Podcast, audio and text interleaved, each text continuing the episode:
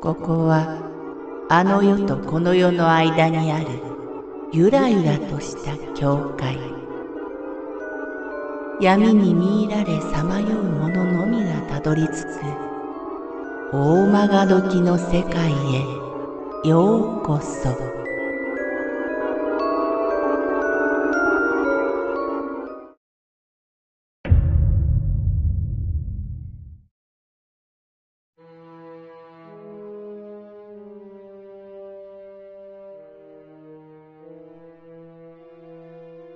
林間学校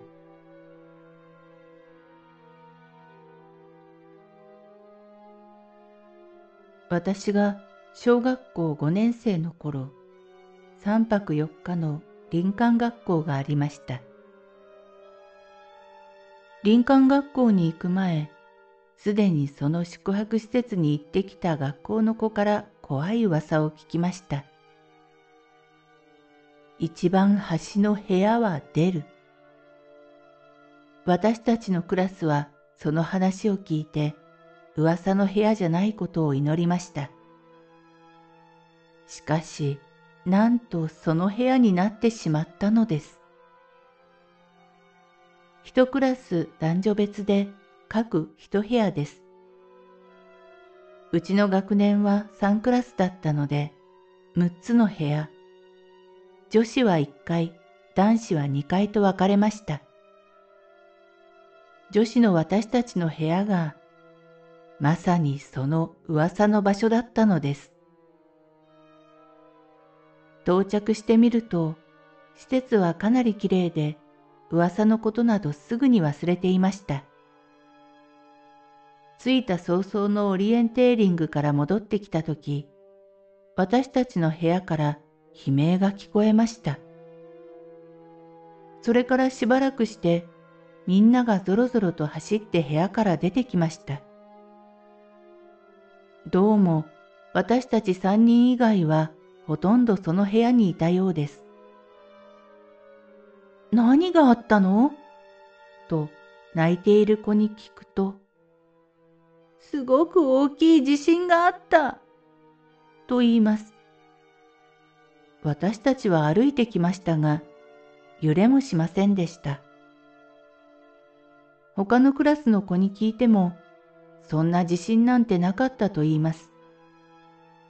しかし、彼女たちの怯えようを見ると嘘だとは思えず、とりあえずみんなをなだめて落ち着かせました。怖い話を初めに聞いているからそんな気分になったのかも。と思うのですが、噂を知らない子もたくさんいたのです。それを皮切りに、次から次へと怪奇現象が起こりました。その日の夜、2階の男子トイレから悲鳴。おかっぱ頭の白い指のない女の子が走っていったんだよ。というので、その子を含め騒いでいる男子に、そんなわけないじゃん。ここ2階だよ。と言うと、また悲鳴が上がりました。窓の外に足場はありません。この建物は山の奥の急斜面に立っているのでなおさら。すごいスピードだったのに指がないのが見えたんだということです。次の早朝、水星観測を予定していたのですが、天候不良で見えなかったため、改めて寝直すことになりました。そんな時、2階からすごい足音が聞こえてきました。せっかく眠りについた女子は、みんなブツブツ言いながら起き始めました。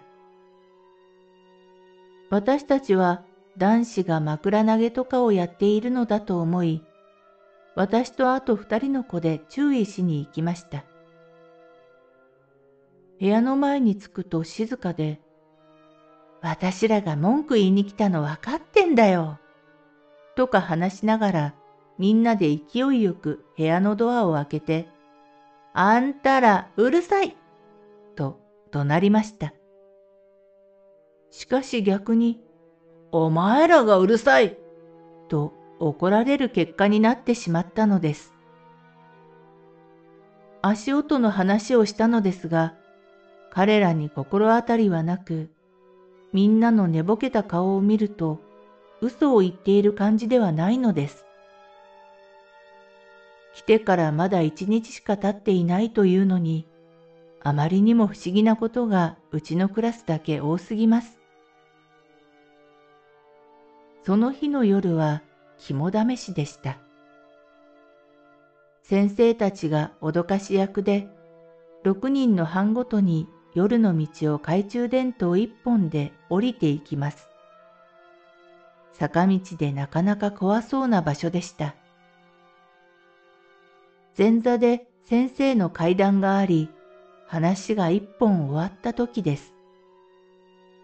私はぼそっと、二組の誰かが怪我するよ、となんとなく言ってしまいました。ちなみに私たちは一組です。周りにいた子は、うわぁ、やめてよ。この子の勘は当たるから。とか言っていましたが、勘じゃなくて口からするりと出たのです。口が動く前に変な予感はあったのですが、自分でも不思議でした。周りを怖がらせないため、なんて、そんなに当たらないから大丈夫、とか明るく言ってごまかしました。肝試しを終えて宿舎に着いたとき、何やら騒いでいました。友達と私は嫌な予感に顔を見合わせて、そこで何かを見ている保健の先生に話を聞きました。あんたたちより先に行った二組の子が将棋倒しになった。坂道だったので、一人が突っかかって転び、そのまま将棋倒しになったということでした。幸い怪我は大したことなかったようで、ほっとしました。一瞬、自分が変なことを口走ったせいのような気がしていたので、胸をなで下ろしたい気持ちになりました。三日目、消灯後、部屋で階談大会をしました。すごく盛り上がってお開きになったのですが、英子はあまりにも怖かったらしく、私と一緒の布団で寝ることになりました。寝れる？うーん、あんまり眠くないね。外出る？と言いながら二人で体を起こしかけたとき、廊下から足音がしました。やばい先生の見回りだよ寝たふりやり過ごすつもりで先生が部屋に入ってくるのを待っていました。しかし、いつまで待っても入ってきません。A 子は、ねえ、おかしいよ、と不審がっています。私はドアの方を見ました。カーテンの向こうに人影が見えました。先生？でも何かおかしいなと感じました。先生だったらすぐ部屋に入ってくるし、ドアの前で突っ立っているわけがありません。それに、さっき3時を知らせる大時計の鐘の音が鳴りました。こんな遅くに先生が見回りをするでしょうか。ねえ、なんでずっと立ってんのかな？さあ、さっき3時の鐘が鳴ったじゃん？こんなに遅く先生が来る？いや、先生たちも寝てるよね、普通。カーテン開けてみる？A 子が言うのですが、うん、と言いながら、怖くて動けませんでした。影が動き始めました。耳を澄まして足音を聞いていましたが、明らかに足音は階段を登っています。男子の部屋も見るのかな？え、でもさ、本当にせ、足音がかなり遠くなって、ぱったり消えました。私たちは怖くなり、布団をかぶって寝てしまいました。次の日、私と英子は先生に3時に見回りをするかを聞きましたが、当然ながらしていないとの答えです。私と英子は顔を見合わせ、あの時カーテンが開いていなかったのを心から感謝しました。不思議なこと満載だった3泊4日はあっという間に終わりました。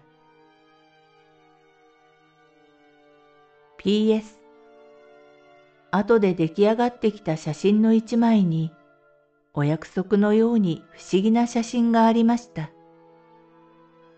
男子がみんなでバラバラに写っている写真で、どうしても誰のかわからない足が一本だけ写っているのです。